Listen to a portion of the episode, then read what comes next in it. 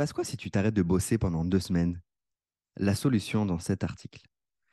Si tu es un entrepreneur sur le web qui vend du service et des produits d'information, que tu fais au moins 200 cas par an et que tu as un profil créatif, artistique, intuitif, bordélique, multipotentiel, artisan, qui part un peu dans tous les sens, alors il est fort probable que tu te sois créé un job à plein temps, très bien payé.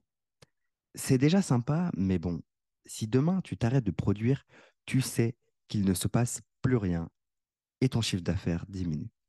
Au final, chaque mois est une remise en question, si ce n'est pas chaque jour.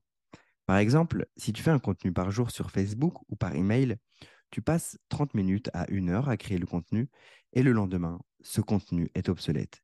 Il est perdu dans les méandres d'Internet. Tu dois recréer un contenu le lendemain. Ça te coûte du temps et de l'énergie à faire quelque chose qui te sert une seule fois. Parce que tu recommences toujours à zéro, chaque jour de l'année. Quelle est la différence entre un job et un vrai business? C'est simple. En ayant un high-paying job, tu n'as aucun système sur lequel te reposer. Or, un business se repose sur des systèmes qui vous servent d'effet de levier. Le mindset des gens bloqués à 200 cas par an, c'est je travaille pour gagner de l'argent. Le mindset des gens qui scale avec succès, c'est je travaille pour créer des systèmes qui me rapportent de l'argent en automatique. Soyons honnêtes, générer 200 cas par an ou plus sans système qui servent d'effet de levier, ça commence à être sacrément épuisant.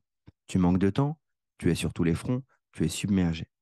Si ton objectif, c'est de travailler moins et d'avoir un meilleur équilibre sans forcément vouloir croître, alors tu as besoin de système. Inversement, si ce que tu veux, c'est de croître et aller chercher plus que 500 cas par an, tu es limité par ton temps et tu ne peux pas travailler plus. Tu risques le burn-out. Sans système, si tu t'arrêtes, tout s'écroule tu n'as rien bâti de durable. Mais tu n'as quand même pas fait tous ces efforts pour être prisonnier dans ton business, si Il est temps de penser ton business comme un système scalable. C'est-à-dire qu'il tourne sans que tu aies toujours à produire, créer et publier à l'infini. Voici ce que les systèmes peuvent t'apporter. Un business qui travaille pour toi.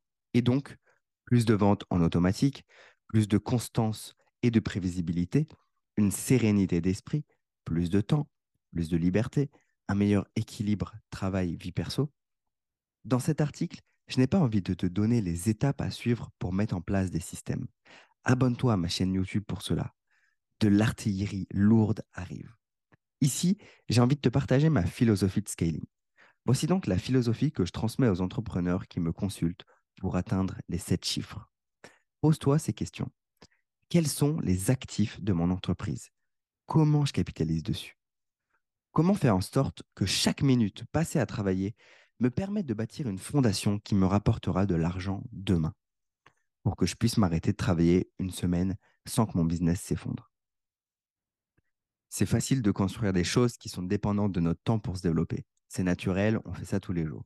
Alors, comment construire des actifs qui sont indépendants de mon temps pour se développer? C'est là que je veux t'amener.